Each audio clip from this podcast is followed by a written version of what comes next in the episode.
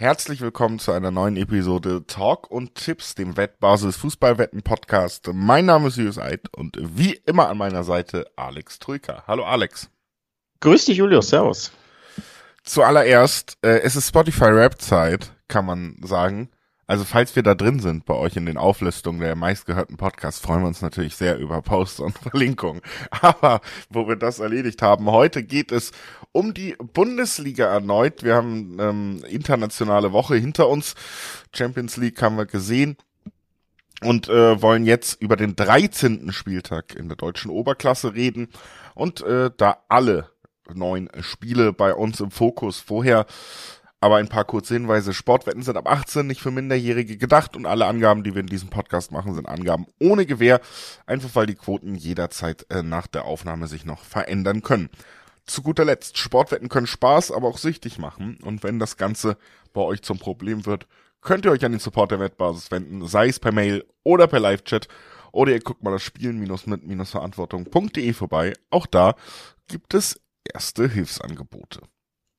Das war unser Vorwort, Alex. Das heißt, wir können auch direkt reingehen und zwar über das erste Spiel am Freitag dann reden, den Einstieg in den 13. Spieltag.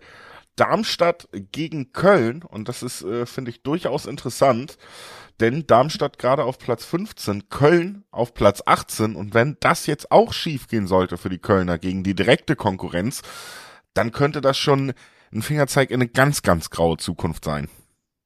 Meinst du, dann wird es unbequem für Steffen Baumgart? Ähm, kann ja das sein, denn die, die, die äh, kritischen Stimmen mehren sich, was ich so mit äh, bekomme auf Social Media, der, der FC-Fans. Ich weiß natürlich nicht, wie die Stimmen im Verein sind, da bin ich nicht nah genug dran. Aber da du ja in Köln lebst, kriegst du ja zum Beispiel auch wesentlich besser mit, was es so für ein Rauschen im Blätterwald gibt der hiesigen heimischen Presse.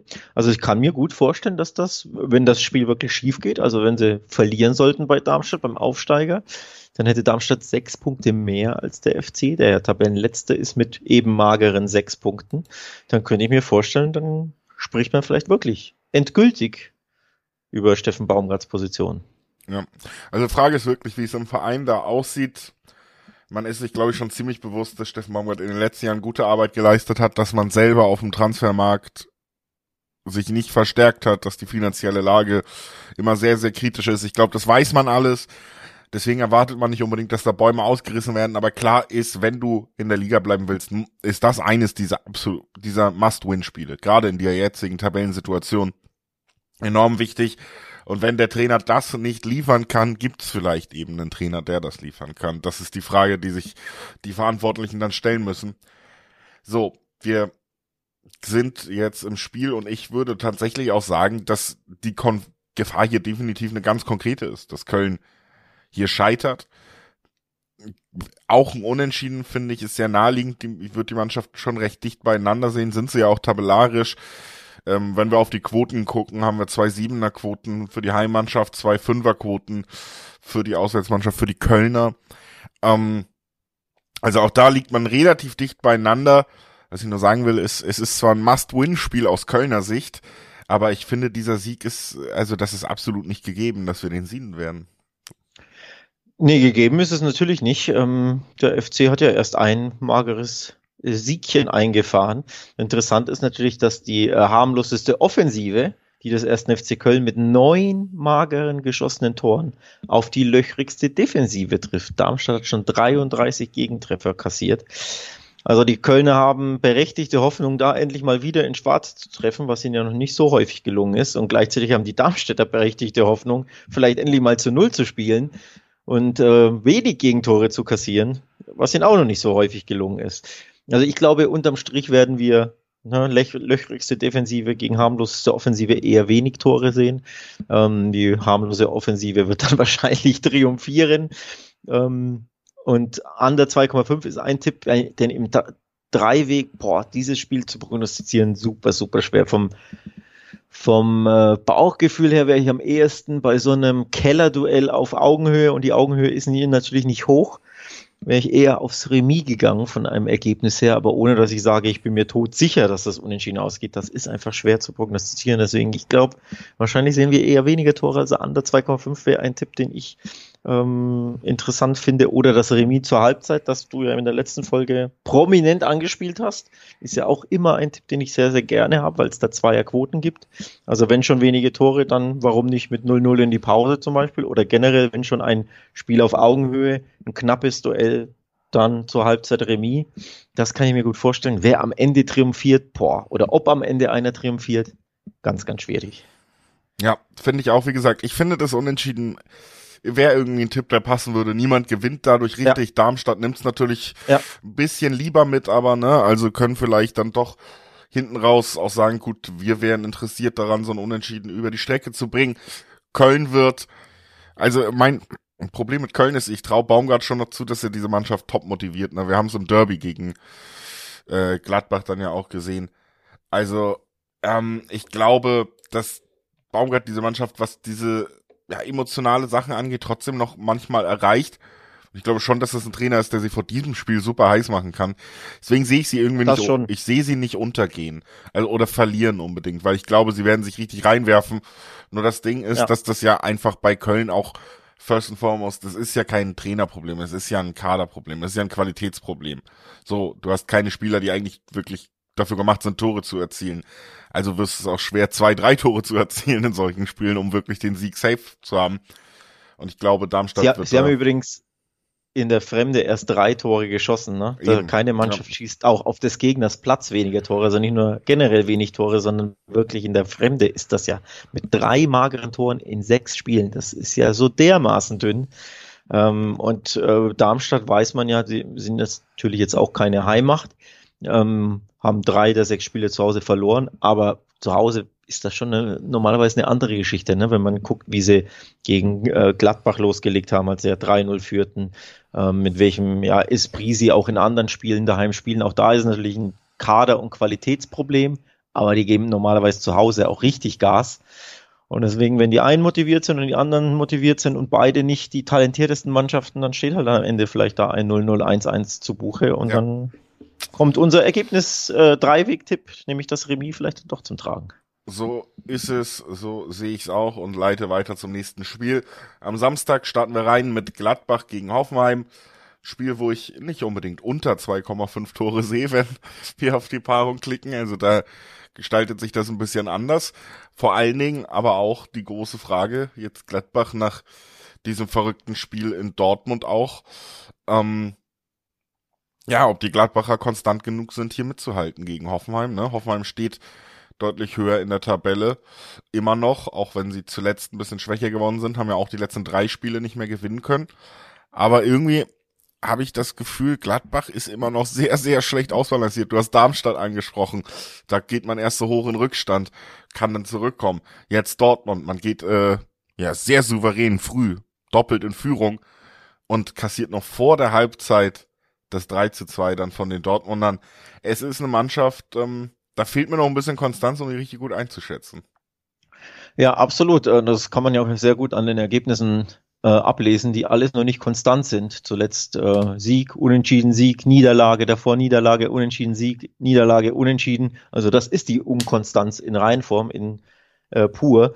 Ähm, aus Trainersicht muss ich sagen, würde ich eher das Positive mitnehmen und das will ich hier auch als aus äh, Podcaster-Sicht mitnehmen, denn ja, du hast 4 zu 2 in Dortmund verloren, aber bist eben 2 zu 0 in Führung gegangen und hast da eine grandios tolle Anfangsphase gespielt und darauf sollte der Fokus liegen und darauf äh, möchte ich auch meinen Fokus lenken, dass ich sage, das Positive mitnehmen, es gab ja drei Spiele ohne Niederlage davor, Heidenheim, Freiburg ein 3 zu 3, ähm, ja auch ein respektables Ergebnis. Und das 4-0 gegen Wolfsburg war das beste Spiel der Saison. Und danach gehst du 2-0 bei Dortmund in Dortmund in Führung.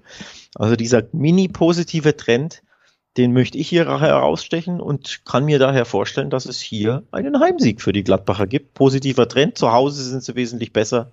Ähm, oder nicht wesentlich besser, aber zu Hause traue ich ihnen da mehr zu als unbedingt in der Fremde. Und die Hoffenheimer hatten mich zuletzt ehrlicherweise auch ein bisschen enttäuscht gegen Mainz. Da habe ich mir mehr erwartet. Deswegen setze ich hier tatsächlich auf die Gladbacher. Ich glaube, ich äh, würde den exakt entgegengesetzten Tipp machen. Äh, die doppelte Chance aufs Unentschieden oder auf den Hoffenheim-Sieg. Ich glaube, Gladbach ist zu doof zu gewinnen. Ähm, das haben wir jetzt auch wieder in Dortmund gesehen. Ich glaube, wenn du so Phasen hast, die dir so aus der Hand gleiten, ist Hoffenheim eine Mannschaft, die trotzdem die Qualität hat, das auch phasenweise auszunutzen und zurück ins Spiel zu finden. Deswegen glaube ich tatsächlich, könnte hier auch sehr gut einen Unentschieden sehen. Ansonsten gibt's eben für die doppelte Chance immer noch ein Siebener Quoten. Das ist gar nicht uninteressant in so einem Spiel, wo natürlich jetzt auch nicht zwei Mannschaften, die himmelweit auseinander sind, ne, von der Qualität aufeinandertreffen. Trotzdem gibt's die doppelte Chance mit einer, mit einer anspielbaren Quote auf die Hoffenheimer. Und in die Richtung tendiere ich eher. Würde sagen, damit können wir eigentlich auch schon den Deckel drauf machen, direkt weitergehen zum nächsten Spiel, nämlich zum Rekordmeister aus München. Der empfängt in München Union Berlin und Union Berlin ist ja tatsächlich eine Mannschaft, die es auch nicht so einfach hatte bis jetzt in der Liga, aber zuletzt zumindest äh, wieder einen Punkt sammeln konnte. Also bisschen zurück in der Spur. Ähm, mit Grote war das noch an der Seitenlinie. Jetzt haben wir einen neuen Trainer und auch da gab es in der Champions League ein Unentschieden. Also zumindest keine Niederlagen mehr für Union vor dem Bayern-Spiel jetzt. Ja, zweimal in Folge immerhin das Remis. Die Leistung in der Champions League, die war, hm, naja, eher eher eine Niederlage würdig, glaube ich, denn sie waren, ich weiß gar nicht wie lange, 40 Minuten, 60 Minuten in Überzahl und so richtig gesehen hast du das gar nicht. Ich glaube, die besseren Chancen hatte hinten raus sogar Braga. Also da hätten sie eigentlich ja gewinnen müssen, dann hätten sie ihr Schicksal, also ihr Europa League Schicksal in der eigenen Hand gehabt. So wurde es ganz, ganz eng. Ich habe ja eh prognostiziert in der letzten Folge, dass ich nicht glaube, dass sie da noch Dritter werden. Dafür ist die Saison zu miserabel. Also ja, Punktgewinn liest sich positiv. Immerhin keine Niederlage, aber ich glaube im Nachhinein, wenn du so lange ein Mann mehr warst und das war ja dein Schlüsselspiel gegen Braga im Kampf um Platz drei, ist man eher nicht so happy mit diesem Punktgewinn, weil es eher ein Punktverlust war. Ja, und in München würdest du natürlich den Punkt händeringend dankend annehmen. Ich fürchte aber, das gibt A nicht mal einen Punkt, sondern eher, ja, wie, wie formuliere ich's? Richtig einen mit. Also ich glaube, die Bayern werden, nachdem sie sich in der Champions League selbst ein bisschen ausgeruht haben und auch nur einen Punkt geholt haben gegen Kopenhagen. Jetzt in der Bundesliga wieder das gut machen, was sie in der Champions League ja nicht gut gemacht haben, nämlich die haben jetzt wieder wesentlich mehr Bock und Motivation. Und deswegen glaube ich, könnte es sehr, sehr unschön für Union Berlin werden. Ja, also würde ich auch so mitgehen. Am Ende haben wir auch eine Situation in der Liga. Gerade Bayern ist nicht Tabellenerster. Das ist immer noch ein ganz anderer Ansporn. Und ich finde, du siehst das auch, auch wenn sie teilweise nicht so schön spielen wie der Tabellenführer. Bayern ist sehr, sehr zielstrebig und konstant unterwegs in den Ergebnissen in der Liga. Und gerade gegen Union Berlin im Moment werden sie sich's nicht nehmen lassen. Ich glaube nicht, dass dieser Stolperer, der ähm, eben gerade auch sehr teuer sein könnte, dass der jetzt kommt und vor allen Dingen ähm, steht Leverkusen, also der Tabellenführer ja auch vor einer ja, durchaus Herausforderung an diesem Wochenende. Deswegen glaube ich, man wird da vorliegen. Auf jeden Fall aus Bayern Sicht, weil das ein super, super wichtiges Spiel ist. Du kannst zurück an die Tabellenspitze springen, du kannst Druck ausüben auf Leverkusen und wir sehen ja. wieder, wir sehen wieder ein Bayern, was konstant ist in der Liga und deswegen werden sie sich das nicht nehmen lassen. Glaube ich auch und vor allem sie haben ähm, eine Bestmarke vor der Brust oder im Visier, äh, die sie egalisieren können, nämlich eine Vereinsrekordbestmarke. Sie haben in 63 Heimspielen in Folge ein Tor erzielt. Die Bestmarke sind 74, 64 Heimspiele in Folge. Das gelang vom Oktober 1970 bis September 74. Also ein bisschen was her in einer sehr glorreichen Zeit damals. Wenn Sie jetzt also ein Tor erzielen gegen Union Berlin, haben Sie diese Vereinsbestmarke egalisiert, können Sie im nächsten Spiel dann natürlich ähm, den Rekord aufstellen. Davon gehen wir, glaube ich, alle aus. Ne? Also wenn die Null stehen würde bei Bayern, gleichbedeutend mit auch keinem Sieg gegen Union, wäre das sehr, sehr überraschend. Ich gehe sogar in die andere Richtung und sage, sie schießen nicht nur das eine Tor, sondern auch das ein oder andere mehr. Also würde mich nicht wundern, Bayern over 2,5 Tore ist zum Beispiel ein Tipp, den ich hier abgeben will, weil ich glaube, Union wird da richtig einen mitbekommen. Ähm, und Bayern gewinnt und Harry Kane, der jetzt unter der Woche nicht getroffen hat, weiß gar nicht, ob er gespielt hat, habe das gar nicht auf dem, im, im Schirm gehabt, auf dem Schirm gehabt gegen Kopenhagen, aber auf jeden Fall die Tormaschine schlechthin, die wird, glaube ich, auch treffen. Ähm, deswegen Bayern gewinnt, ein Kane-Tor, Bayern gewinnt und Over 2,5. Das sind so Tipps, die man hier, glaube ich, ganz gut abgeben kann, denn Union ist weiterhin besorgniserregend, trotz, de, trotz dem einen oder anderen Punkt zuletzt. Und die Bayern zu Hause, die haben jetzt richtig Bock am Wochenende. Ja, so ist es. Wie gesagt, auch die Gesamtlage in der Liga spricht da nochmal für ein sehr motiviertes Bayern München und damit eben auch für einen Verein, der ähm, ja keine Probleme gegen dieses Union Berlin haben sollte. In diesem Jahr ist es ja auch nicht mal in Berlin das Spiel, sondern noch ein Heimspiel. Also da gibt es, glaube ich, sehr, sehr viele Gründe zu sagen, Mensch, das wird relativ äh, deutlich an die Bayern gehen. Ich würde sagen, lass uns direkt weitergehen zum nächsten Spiel. Da wartet Bochum auf uns. Bochum gegen Wolfsburg ist die Partie, über die wir hier sprechen wollen. Und ähm, wenn ich es richtig sehe, dann ist Bochum auch nicht so, so weit weg vom, von den Abstiegsrängen. Heißt, jeder Punkt wird natürlich gerne genommen. Und ja, wenn wir uns Wolfsburg angucken, zuletzt gab es endlich den Sieg wieder. Davor durchaus, ne? Wenig Punkte, drei Niederlagen, ein Remis in den letzten fünf Spielen auch dabei gewesen. Ja, hat Bochum, glaube ich, schon zumindest zu Hause die Hoffnung, dass da mindestens ein Punkt liegen bleiben könnte jetzt. Aber dieser Sieg, der war für uns zumindest und ich glaube auch wahrscheinlich für die Mehrheit der Bundesrepublik äh, überraschend, denn es gab erneut einen Heimsieg zu Hause gegen Leipzig. War aber auch nicht so ein bisschen glücklich. War der glücklich, ja? Ja. Ja.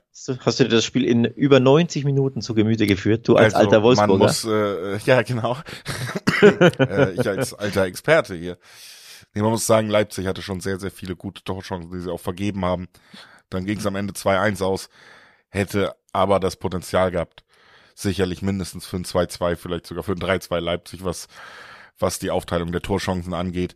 Also Leipzig war schon gut im Spiel und Wolfsburg hatte da auch immer wieder Probleme. Trotzdem ja, sie haben am Ende den Punkt über oder die drei Punkte über die Linie bekommen. Ich sag nur, es war auch ein bisschen glücklich.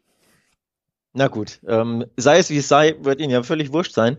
Ähm, der Sieg war mal wieder äh, dringend benötigt, nach zuvor ja fünf Spielen ohne Sieg und vier Niederlagen, darunter die Klatsche gegen Gladbach, die schwächste Leistung, glaube ich, in der Saison, von daher Reaktion gezeigt, den Großen geschlagen. Ähm, also geht man guten Mutes jetzt ins Wolfsburger, äh, ins, ins Bochumer Spiel. Aber Bochum zu Hause, Vertrag mit Letsch wurde äh, jüngst verlängert, jetzt die Woche, gestern oder wann das der Fall war, oder heute sogar, ähm, bis, ich glaube, 2026. Also das ist definitiv ein Ausrufezeichen des Revierclubs, dass man sagt, man ist sehr, sehr zufrieden mit der Arbeit des Trainers, man glaubt weiterhin an die gute Arbeit des Trainers über diese Saison hinaus. Und dann will man mit diesem Trainer in dieser Verlängerungswoche vielleicht endlich den ersten Heimsieg einfahren, denn kurioserweise gab es diesen noch nicht. Bochum ist die einzige Mannschaft der Bundesliga, die noch keinen Heimsieg eingefahren hat. Sehr, sehr kurios, wie ich finde, denn sie sind ja gar nicht äh, schlecht zu Hause. Sie haben erst eine Heimniederlage gesehen. Also die Spiele endeten fast immer Remis, nämlich vier von fünf Heimspielen gegen Unentschieden aus. Es würde doch irgendwie ein bisschen passen, wenn es jetzt gegen Wolfsburg, glaube ich, den, den ersten Sieg gibt, oder? Trauen wir uns den zu tippen. 270er Quoten gibt es auf den Bochumer Sieg. Ist ein mutiger Tipp, ist ein schwerer Tipp, aber why not? Mal wieder ein Bochum Heimsieg, denn letzte Saison weiß man ja, da ging es ja ganz gut zu Hause, ne? Also ich würde das tippen. Ja.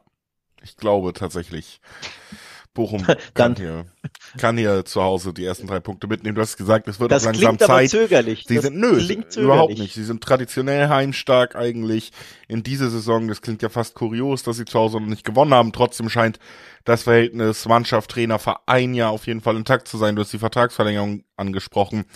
Ich glaube, insgesamt wird man sich da aufschwingen und ein richtig starkes Heimspiel wieder abliefern in einer der Festungen, die diese Liga normalerweise zu bieten hat. Du hast es gesagt, sind sowieso super schwer zu schlagen. Und Wolfsburg, wie gesagt, fand ich in den letzten Wochen eigentlich nicht wahnsinnig überzeugend. Haben jetzt auch gegen Leipzig keine Spielfreude ausgestrahlt. Man darf ja auch nicht unbedingt vergessen, dass sie da die Underdog-Rolle mehr hatten, ne? Der Gegner mehr den Ball, dann kannst du auch mal kontern, an einem guten Tag gehen die Schüsse des Gegners nicht rein, du kannst deine Konter setzen. Aber ähm, jetzt werden sie das Spiel machen müssen und da sind sie immer noch eine, eine ziemliche Kovac-Mannschaft. Und was man aus dieser Aussage macht, muss jeder selber wissen. Aber ich glaube, das reicht für, für drei Punkte für Bochum, ja. Also, dass wir uns bei einem, ich, sag, ich nenne es jetzt einfach mal Underdog-Tipp, oder in einem, einem risikobehafteten Tipp äh, einig sind, das kam, glaube ich, in unserer Historie des Podcasts noch nicht so häufig vor. 270er Quoten auf Bochum.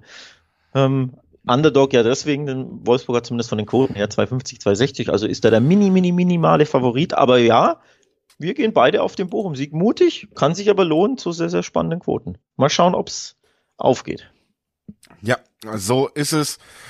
Und äh, damit können wir eigentlich auch mal schauen, was der Gegner von Wolfsburg vom letzten Wochenende so macht. Wir haben eben ganz kurz schon drüber gesprochen. Leipzig bei Wolfsburg verloren am Ende. Jetzt haben sie wieder ein Heimspiel gegen Heidenheim, heißt einen Aufsteiger, den man sicherlich, äh, ja, was das Favoritentum in diesem Spiel angeht, ist es, glaube ich, relativ klar aufgeteilt.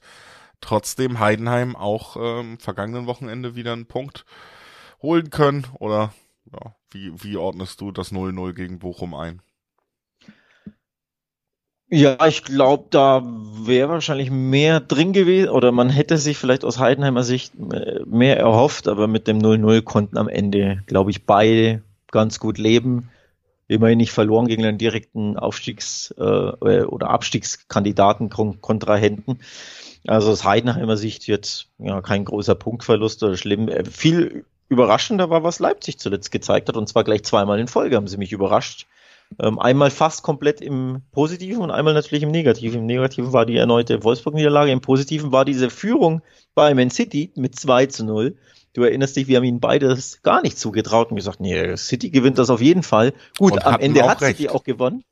Wir hatten recht, aber wir haben auch ziemlich gewackelt und gebankt, um ehrlich zu sein, um unseren richtigen Tipp, denn dass Leipzig da bei City mit 2-0 in Führung geht, war irgendwo auch wirklich beeindruckend. Ähm, war auch sehr, sehr gut gemacht, aber ich glaube, City hat man auch angemerkt, ja, so richtig motiviert waren sie am Anfang nicht und die brauchten offenbar auch den Ansporn, motivierter zu sein, nämlich den Rückstand. Und als sie dann ernst gemacht haben, wurde es ganz, ganz düster und dann hatte ja Leipzig gar nichts mehr in der zweiten Halbzeit ne, entgegenzubringen. Also da hatten sie dann auch Probleme, auch ähm, ja, ihr Spiel dann noch durchzubringen. Openda zwei grandiose Tore geschossen. Aber ich glaube, die Leistung an sich mit, oder zumindest die in der ersten Halbzeit, die sollte Leipzig jetzt ähm, ganz gut tun. Daraus ziehst du dann die Kraft, dass du sagst, komm, wir müssen jetzt endlich mal wieder gewinnen, denn äh, ja, das war ja zuletzt, wie gesagt, ein bisschen dünn. Also lange Rede, kurzer Sinn. Leipzig wird sich jetzt gestärkt zeigen gegen Heidenheim und wird dieses Ding einfahren. Also diesen Heimsieg. Da habe ich ja. jetzt mal keine Zweifel. Ich hatte auch gegen Wolfsburg wenig Zweifel, aber ja, muss mal wieder ein Leipzig-Sieg her. Ich bin, ich bin da aber beide. Ich glaube auch, auch die letzten Ergebnisse sind am Ende was, was motivieren wird. Ich glaube, so ein, so ein gedrehtes Spiel, auch wenn es Manchester City ist und damit eine starke Mannschaft, ärgert dich aus Leipziger Sicht in jedem, in, in jedem Fall. Ähm, dann hast du die Niederlage in Wolfsburg, die auch recht unglücklich ist. Und diese Frustration ist ja manchmal auch ein bisschen Motivation, in einem Heimspiel rauszugehen und zu sagen, okay, jetzt zeigen wir es allen. Sie haben die Spieler in Form. Wie gesagt, du hast unter anderem Openda auch erwähnt. Also ich glaube schon, dass sie zu Hause in der Lage sind, Heidenheim zu schlagen. Umgedreht, wir haben oft Heidenheim ja auch schon gelobt, äh, wenn, wenn das Spiel jetzt umgedreht wäre und in Heidenheim, dann ähm, wäre ich ein bisschen skeptischer, aber Leipzig hat, äh, hat hier eben den Heimvorteil, beziehungsweise zumindest hat Heidenheim keinen Heimvorteil. Das fehlt eben in diesem Spiel. Und deswegen bin ich am Ende auch bei dir. Würde ich schon sagen, ist, äh, ist Leipzig der Favorit. Und ich glaube, du hast auch noch so eine schöne Statistik, um das zu unterstreichen. Ich habe eine sehr schöne Statistik, also schön aus, äh, ja, für Statistikfreunde, aber eher für die Leipziger. Schön, denn in 29 Duellen mit Aufsteigern hat RB Leipzig noch nie verloren und sie haben zuletzt 13 Siege in Folge gegen Aufsteiger eingefahren. Heidenheim als Aufsteiger hat es also statistisch, historisch gesehen sehr, sehr schwer gegen Leipzig und das andere ist, ja, sie haben in Dortmund diesen Punkt geholt nach 0 zu 2. Das war aber der einzige Auswärtspunkt bisher in der Saison. Sie sind Tabellenletzter in der Auswärtstabelle mit einem Pünktchen aus sechs Spielen und fünf Niederlagen. Deswegen, wie, auch wir beide denken oft an dieses Dortmund-Spiel zurück, aber es war eben der große Ausreißer. Ansonsten kriegen sie regelmäßig auf die Mütze in der Fremde. Und angesichts dieser beiden Statistiken bin ich mir dann sehr, sehr sicher, dass es den Leipzig-Sieg gibt und nicht nur den normalen Leipzig-Sieg, sondern ich gehe ein, Stück weiter und sage, die gewinnen mit Handicap. Ja, das macht die Quote natürlich interessanter und vorstellbar ist das äh, für mich aus den genannten Gründen in jedem Fall auch. Und äh, was wir auch immer noch mal loswerden wollen, ist der Tipp mal auf wettbasis.com vorbeizuschauen. Macht das äh, sehr gerne. Auf der Seite bekommt ihr nicht nur alle Infos rund um die anstehenden Bundesligaspiele, über die auch wir hier sprechen, sondern eben auch über den Tellerrand hinaus, die spannendsten Partien im internationalen Fußball, die spannendsten Sportevents über den Fußball hinaus. All das ist für euch gesammelt, ähm, ja, schon gut arrangiert und aufgearbeitet bei wettbasis.com hinterlegt. Schaut da gerne mal auf der Seite vorbei, während wir ja, zu einer der Sensationsmannschaften in äh, diese Saison oder vielleicht der Überraschungsmannschaft schlechthin blicken. Der VfB Stuttgart hat sich äh, wieder gefangen. Es gab ja zwei äh, Niederlagen einmal kurz und man hat gedacht, Mensch, sprechen Sie jetzt ein, war's das mit dem krassen Auftakt und dann direkt wieder zwei Siege in Folge, erst gegen Dortmund, dann gegen Frankfurt. Das sind namhafte, ja. Gute Gegner ja. in Frankfurt auch. Ähm, ist natürlich Die zu Hause noch umgeschlagen waren. Genau. Ähm, also Stuttgart rollt einfach weiter, steht auf Tabellenplatz drei und muss jetzt gegen Bremen ran. Und ganz ehrlich, auch da stehen die Chancen, glaube ich, ganz gut. Ja, und auch da würde ich sagen, Stuttgart rollt weiter. Den, den Satz nehme ich gleich so auf und gebe ihn an dich weiter, denn da glaube ich an den Stuttgart-Sieg. Also sie haben mich wirklich jetzt positiv äh, überrascht, dass sie jetzt zweimal, also die Art und Weise Dortmund mit Heimsieg war schon, war schon ein Ausrufezeichen. Dann in Frankfurt, ich war ja eher beim Remis, weil Frankfurt auch so heimstark ist und äh, ja, für mich war das eher ein Duell auf Augenhöhe, auch da hat Stuttgart überzeugt, hätte ja hinten raus sogar noch ein Tor mehr machen können müssen. Ich glaube, Silas hatte eine Monsterchance aufs 3 zu 1 liegen ja. lassen. Ähm, also auch spielerisch überzeugt Stuttgart. Sie haben dieses Selbstvertrauen. Undorf hat jetzt zweimal getroffen. Gyrassi war überraschend nur auf der Bank. Ähm, aufgrund der, der Länderspielreise, glaube ich, wurde er, wurde er geschont, wenn ich mich nicht täusche. Oder ähm, aus welchen Gründen auch immer, ist ja auch wurscht. Auf jeden Fall war das schön zu sehen, wie dann Gerassi, der Top-Torschütze, mit Undarf, dem zweiten Top-Torschütze, zusammen gejubelt haben. Also kein Neid, so von wegen, oh, jetzt startet der und nimmt meinen Platz weg. Nee, richtige Harmonie. Ähm, Undarf hat danach im, im Interview auch gesagt, dass äh, ja, wie toll es läuft, dass die Kabine, ähm, ja, dass sie alle Selbstvertrauen haben, Bock auf Fußball spielen haben, an sich glauben, etc. etc. Also der richtige, der Spirit in der Mannschaft ist so hoch. Deswegen gibt es für mich wirklich jetzt wenig Zweifel zu sagen, in einem Heimspiel gegen Bremen klappt es jetzt nicht mit dem Sieg. Nee, ich sag, Stuttgart gewinnt das Ding. Ja. Unterschreibe ich. Ich glaube auch Bremen ist ein guter Fit für Stuttgart. Äh, erstmal sowieso zu Hause gibt es, glaube ich, nicht viele Mannschaften, ähm, wo man jetzt sagen würde, ich tippe gegen Stuttgart. Ich glaube, das wäre für mich, gibt zwei Mannschaften in der Liga, wo ich mir halbwegs sicher wäre. Ansonsten würde ich immer auf Stuttgart tippen. Bremen gehört nicht zu den zwei Mannschaften. Und ist eben auch eine Mannschaft, die selber die sich nicht unbedingt durch ja eine tiefstehende, kompakte, sichere Defensive auszeichnet, sondern mitspielen will. Ganz genau. Und das aber nicht auf dem Niveau kann, auf dem das gerade Stuttgart macht. Ne? Ähm, Ganz genau. Die sind einfach auf einem anderen Level unterwegs. Deswegen wird es Stuttgart auch relativ leicht fallen, sie immer mal wieder auseinanderzuziehen. Dann haben sie ihre Torjäger, die treffen, das Selbstvertrauen. Ihre Chancen werden sie bekommen. Sie spielen zu Hause und gewinnen dieses Spiel am Ende. Ähm, und wahrscheinlich wird es auch ein Spiel sein, wo wir über 2,5 Tore noch sehen, zusätzlich zu dem Heimsieg. Ähm, also Richtig, also, denn Stuttgart gegen Bremen, ähm, die beiden sind bekannt dafür, dass dann hinten ein bisschen offen ist, vorne ist auch offen. Ähm, Tag der offenen Tür, natürlich äh, flotter Fußball, also auch die Bremer sind ja nicht fürs Mauern bekannt, wie du es angesprochen hast. Sie sind aber auch nicht bekannt dafür, auswärts stark zu sein. Ich habe die Heidenheimer angesprochen, schwächste Auswärtsmannschaft. Ja, Bremen ist genauso schwach, also von den Punkten her. Auch nur ein einziger Punkt, wobei sie ein Auswärtsspiel weniger haben. Also auch da nicht furchteinflößend. Wir haben häufig in diesem Podcast die Defensive der Bremer angesprochen, die nicht sattelfest ist. Gegen den Ball ist das oft ein bisschen sehr, sehr dünn. Also Stuttgart wird da Möglichkeiten bekommen und von daher kann sich hier ähm, in diesem Klassiker ein richtig klassisches, schönes Spiel entwickeln. Also wer weiß, vielleicht beide treffen over 2-5, kann man sich auch gut vorstellen. Denn Stuttgart, ja, hinten steht die Null jetzt auch nicht so häufig. Ähm, Bremen ist ja auch immer wieder für Tore gut, hat ja häufiger zwei Tore geschossen in der Saison. Vielleicht gibt es ein 3-1 für Stuttgart, also man kann auch Stuttgart mit Handicap tippen, glaube ich, ähm, ist eine, eine spannende Sache, weil die 1,40er Quoten ist natürlich, die ist nicht so spannend. Also beide treffen, Stuttgart gewinnt vielleicht mit Gegentor, das sind alles so Tipps, die ich mir ähm, sehr gut vorstellen kann in diesem Spiel. In diesem Spiel. Ja.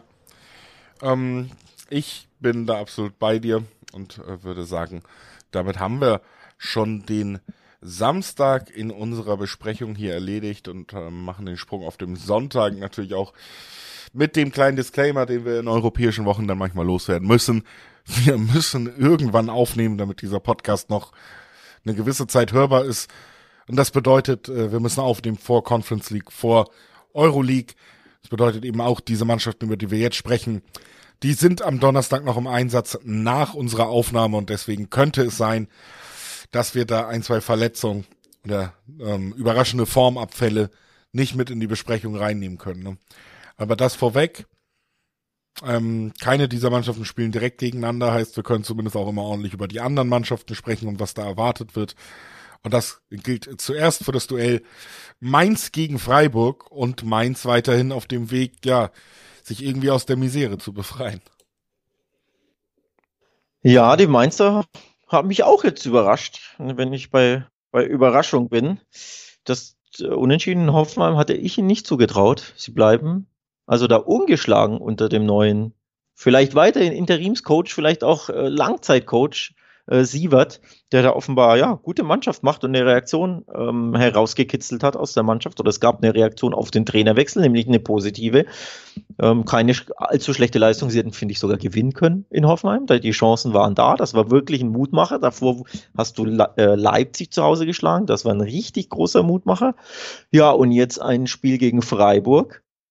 Und da sind wir eher bei der beim Thema Enttäuschung. Du hast die Freiburger richtig eingeordnet im letzten Spiel. Ich hätte gedacht, nee, nee, das gewinnen die gegen Darmstadt. Da fand ich, das war auch enttäuschend. Dazu die Doppelbelastung am, jetzt am heutigen Donnerstag mit der Europa League. Also hier ist, glaube ich, doch dann durchaus was drin für die Mainzer, ne? Ja, zumindest äh, wieder das gleiche Ergebnis, nämlich das Unentschieden, wie an den letzten Wochen. Es hat auch Freiburg am vergangenen Wochenende wieder gespielt und sich ein bisschen zahnlos gezeigt. Und Mainz traue ich schon zu, in der jetzigen Verfassung dann auch Freiburg diesen Punkt wieder abzuringen, den sie eben in den letzten beiden Spielen auch dem Gegner abbringen konnten. Gerade zu Hause, gerade du hast es gesagt, ein ähm, doppelt belastetes Freiburg in dieser Woche, die eh nicht so gut drauf sind, ähm, wo ich auch schon, ja, in der letzten Woche gesagt habe, mir fehlt so ein bisschen die Konstanz und diese, diese Stabilität, die sie einem normalerweise in den letzten Jahren ausgemacht hat bei den Freiburgern. Deswegen ähm, ja, lag ich dann am Ende ja auch äh, richtig, dass es schon am vergangenen Wochenende schwer für sie wird gegen Darmstadt. Und jetzt nach diesem Trainerwechsel und bei einem Mainz, was ich vielleicht auch gar nicht so sehr aufs Tore schießen versteifen kann, weil wir haben ja schon gesagt, da fehlen einfach auch die Spieler vorne. Ähm, dass äh, zu Hause da erstmal, glaube ich, sehr unangenehm zu bespielen sein wird mit dem Untersievert. Ähm, wird's schwer. Ähm, da musst du, glaube ich, um jeden Punkt kämpfen. Und ob es dann über einen hinausgeht, das weiß ich nicht unbedingt. Das weiß ich auch nicht. Ich finde auch, das riecht, dieses Spiel riecht stark nach Unentschieden.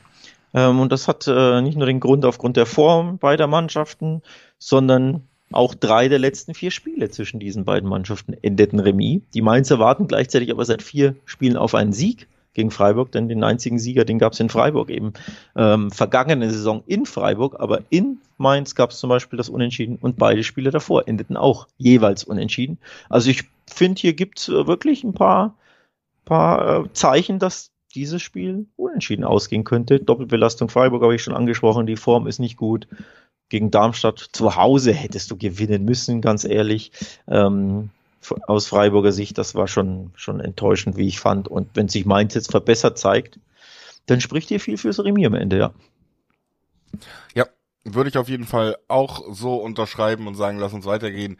Wir haben ja jetzt ein Spiel, glaube ich, auf dem Zettel, auf das wir uns alle ähm, ja auf jeden Fall an diesem Wochenende freuen können und ist, glaube ich, mit Abstand die spannendste Partie an diesem Wochenende.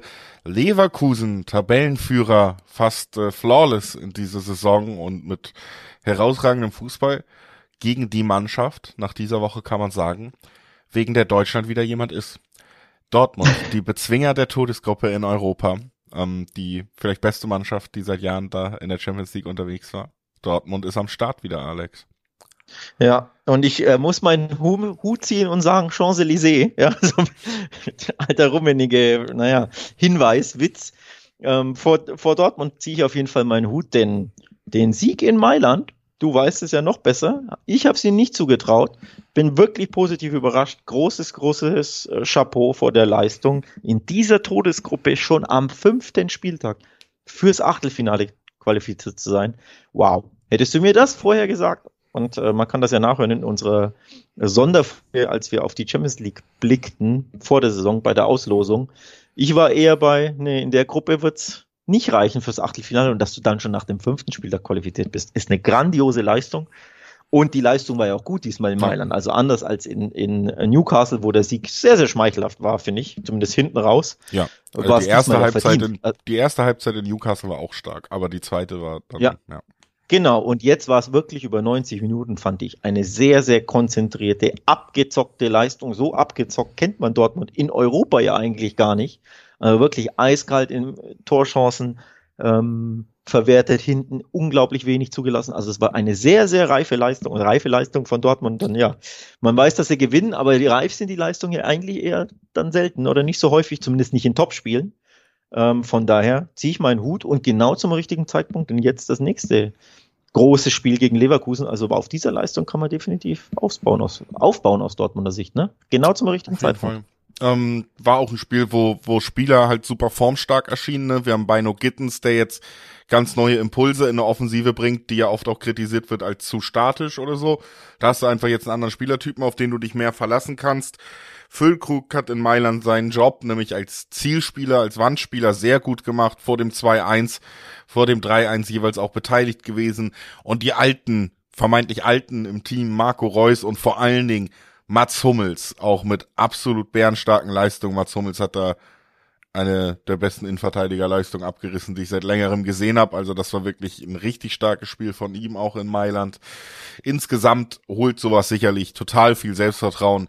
Gerade in dieser Gruppe, ich glaube, das ist auch allen Spielern und dem Verein bewusst, dass es schon so ein bisschen, Leute, wir wissen, relativ viele haben nicht an uns geglaubt und jetzt guckt mal, wie es aussieht. Und sie waren ja eigentlich nur einen handfesten Betrug in Paris davon entfernt, äh, sogar schon Gruppensieger zu sein in dieser Gruppe, ne?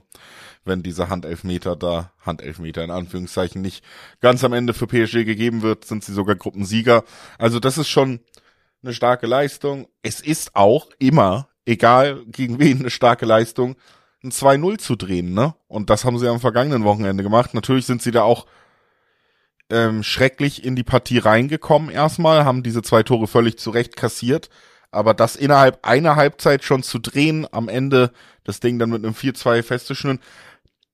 Ich finde immer, am Ende kann man, muss man auch aus so einem Spielverlauf eher was Positives rausnehmen, wenn du da noch nach 30 Minuten absolut schrecklichem Start ähm, ja mit drei Punkten rausgehst. Also Dortmund hat sich ein bisschen gefangen und liefert sich generell sehr spannende und attraktive Spiele mit Leverkusen oft. Und ich glaube auch hier ähm, ist es durchaus so, dass wir das erwarten können. Leverkusen ist nach dieser Saison aber Favorit. Da, das würde ich auch unterschreiben. Sie sind die bessere Fußballmannschaft im Moment. Trotzdem tue ich mich sehr schwer mit diesen 1,6er Quoten auf Leverkusen hier, ehrlich gesagt, entgegen den 4,7er Quoten auf Dortmund. Das ist mir viel zu weit auseinander, weil ich bin mir ziemlich sicher, Leverkusen wird das bessere Spiel machen.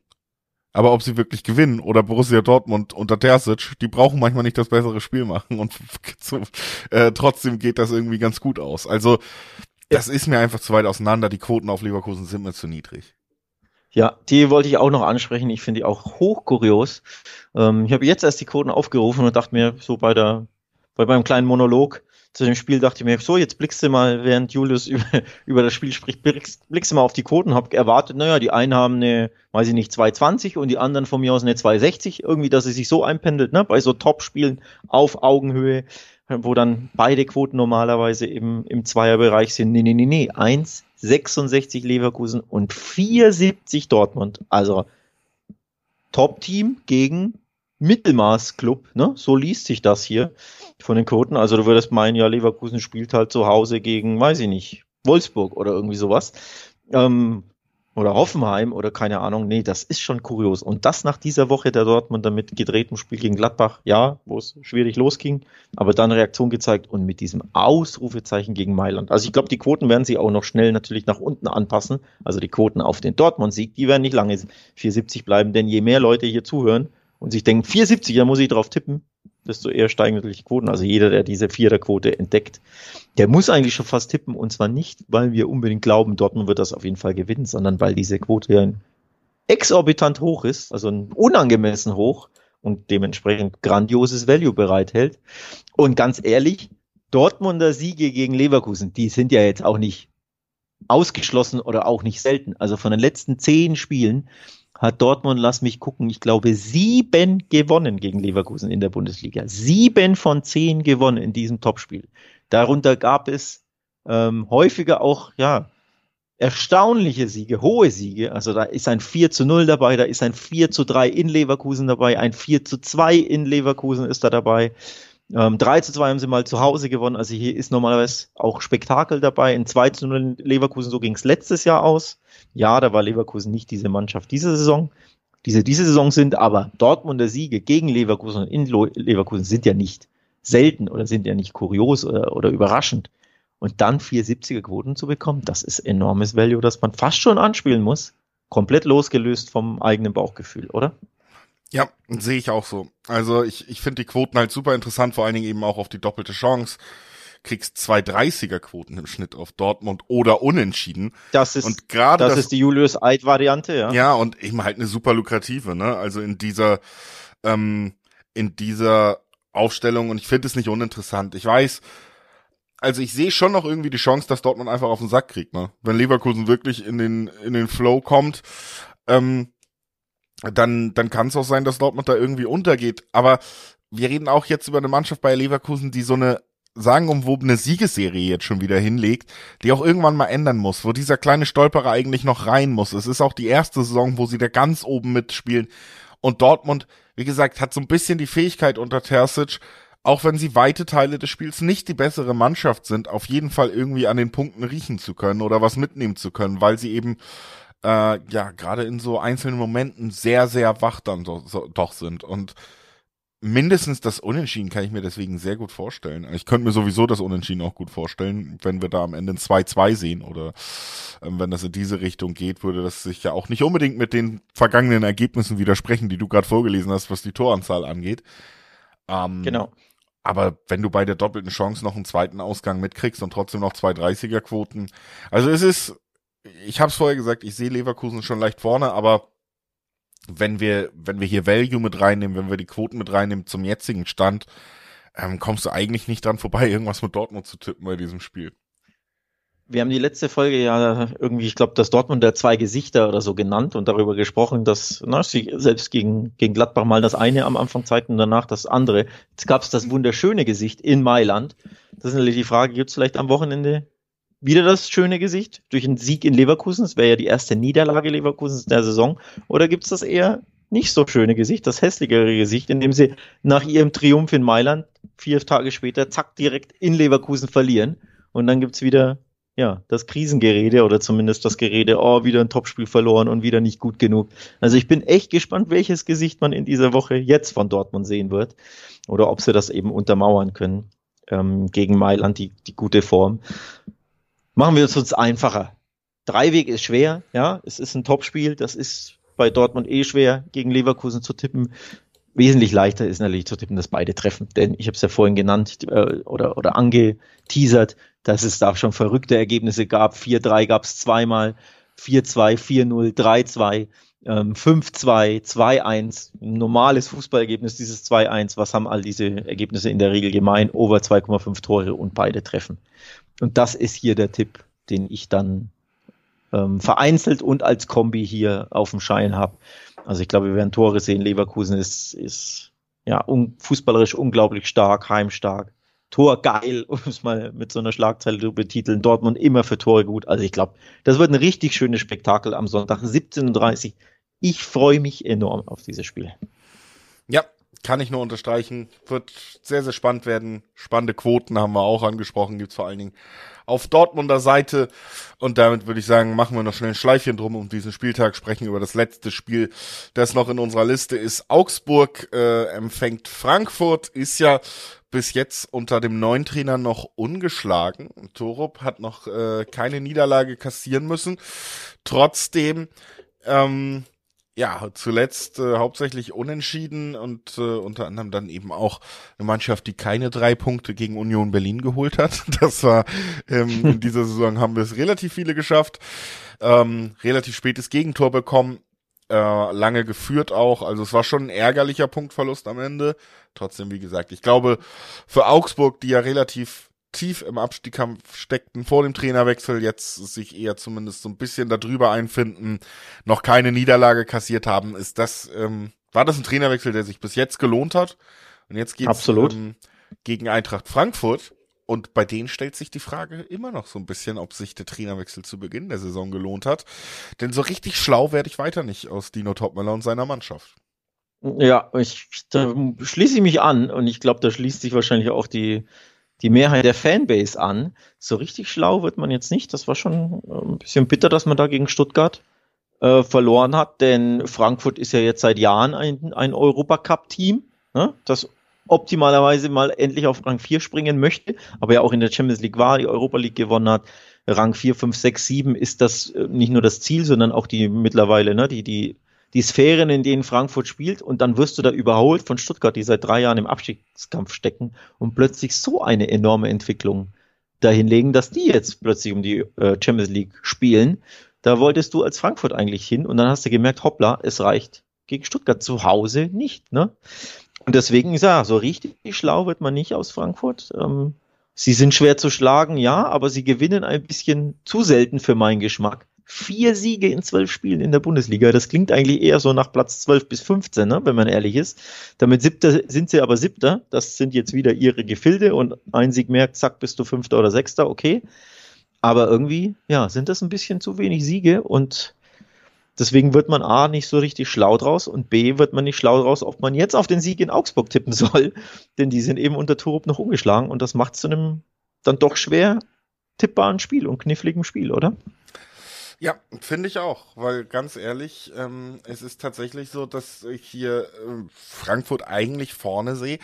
Und dann ähm, mit dieser Statistik, mit den letzten Spielen der Augsburger, zu Hause Augsburg, mit den letzten Ergebnissen der Frankfurter, komme ich doch zu dem Schluss, Nee, so ein 1-1 würde mich überhaupt nicht überraschen am Ende. Also das wäre genau. dann doch irgendwie das Ergebnis, was einem hier auf der Zunge liegt, obwohl man tatsächlich sagen muss, dass, dass die Frankfurter hier mit zwei Sechserquoten natürlich auch interessant dotiert sind im Moment, was die Quoten angeht, denn sie sind natürlich die bessere Fußballmannschaft. Ähm, Augsburg wird da sehr über den Kampf kommen. Aber ja, man wird den Eindruck nicht los, dass, dass Frankfurt vielleicht sogar selber noch so gar nicht hundertprozentig weiß, wie sie es angehen wollen. Es soll ja im Winter auch auf jeden Fall am Kader gebastelt werden. Sie haben ähm, paar Millionchen ja im Sommer bekommen und die Spieler nicht wirklich ersetzt. Das wollen sie jetzt nachholen. Und vielleicht sind das eben auch genau diese Punkte, die dann fehlen, um wirklich auch öfters mal diese drei Punkte über die Linie zu bekommen. Und Augsburg und äh, Toro machen den Eindruck von einer Mannschaft, die ja sehr gerne, also auch mit dem Remis, glaube ich, aus diesem, diesem Spiel herausgehen würden und auf jeden Fall bereit sind, dafür auch einiges zu tun. Das Spiel, ähm, sage ich mal, auch ein wenig zu hemmen. Und dazu kommt eben auch noch, dass äh, Frankfurt hier auch mit der Belastung unter der Woche reingeht. Ne? Also die müssen ja in der Conference League ebenfalls ran, haben ein Spiel mehr als der Gegner, weniger Erholung als der Gegner, der es richtig eklig machen wird auf einem kalten Sonntagabend ähm, in Augsburg gibt schönere Aufgaben und für mich, umso länger ich rede, fühlt sich das äh, Unentschieden immer richtiger an als Tipp. also ich kann das völlig verstehen. Ähm, Frankfurt spielt immerhin zu Hause, Reisestress hält sich also in Grenzen, ähm, hat aber ein, also qualifiziert sind sie ja schon für in der Conference League für die K.O.-Runde, haben aber ein Endspiel um Rang 1 gegen PAOK. Wenn sie das äh, verlieren sollten, ist Rang 1 futsch und dann ist natürlich die Stimmung ein bisschen im Keller und das würde natürlich hier den, den Auswärtsgang nach Augsburg dann ein bisschen beeinflussen, so von der Stimmungslage her. Denn dann hättest du ja zwei Niederlagen in Folge zu Hause kassiert.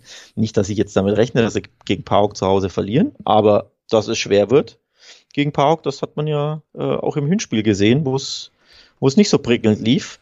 Ähm, aus Frankfurter Sicht, da haben sie ja verloren. Also auch ein nicht so leichter Gegner, auch wenn sich's auf dem Papier natürlich nicht, nicht so schwer liest, aber macht es natürlich umso schwerer, das Sonntagsspiel zu tippen. Von daher bin ich dabei dir. Ich wäre null überrascht, wenn das erneut unentschieden ausgeht und Toro damit immer noch ungeschlagen bleibt.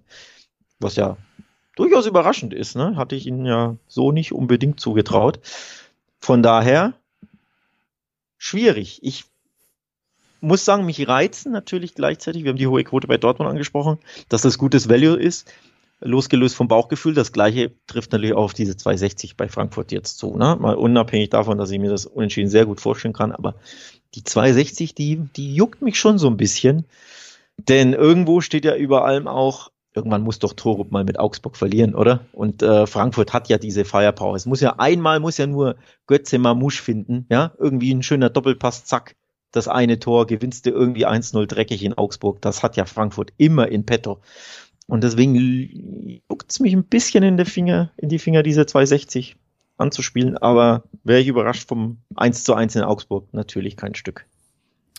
Ja, und das ist auch das Ergebnis, was ich da am Ende sehe. Und ich sehe das nicht nur am Ende, sondern ich sehe auch das Ende, und zwar dieses Podcast gekommen. ähm, wir machen Schluss für heute. Das war unsere Besprechung des 13. Spieltages. Danke, dass ihr eingeschaltet habt. Und bis bald. Liebe Grüße und ciao.